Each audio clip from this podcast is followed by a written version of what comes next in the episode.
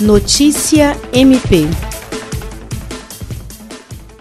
o Ministério Público do Estado do Acre obteve a condenação de Bruno Linhares Maciel Silva a 12 anos e 10 meses de prisão em regime fechado. A denúncia foi oferecida pelo Grupo de Atuação Especial de Combate ao Crime Organizado, GAECO, como resultado da Operação Checkmate, realizada em agosto de 2018. Segundo o promotor de justiça Bernardo Albano, coordenador adjunto do GAECO, apesar de se encontrar preso no estado do Mato Grosso do Sul e nunca ter vindo pessoalmente ao Acre, Bruno Linhares ocupava a função de apoio geral dos estados e era responsável por gerenciar os interesses da facção criminosa em toda a região norte do país. No total, foram cumpridos 25 mandados de prisão e 4 de busca e apreensão contra pessoas que exerciam posição de liderança na organização criminosa, de onde partiam ordens para crimes praticados na região norte até mesmo em outros países. Também foram identificados mandantes executores de três homicídios registrados no Acre. Jean Oliveira, Agência de Notícias do Ministério Público do Estado do Acre.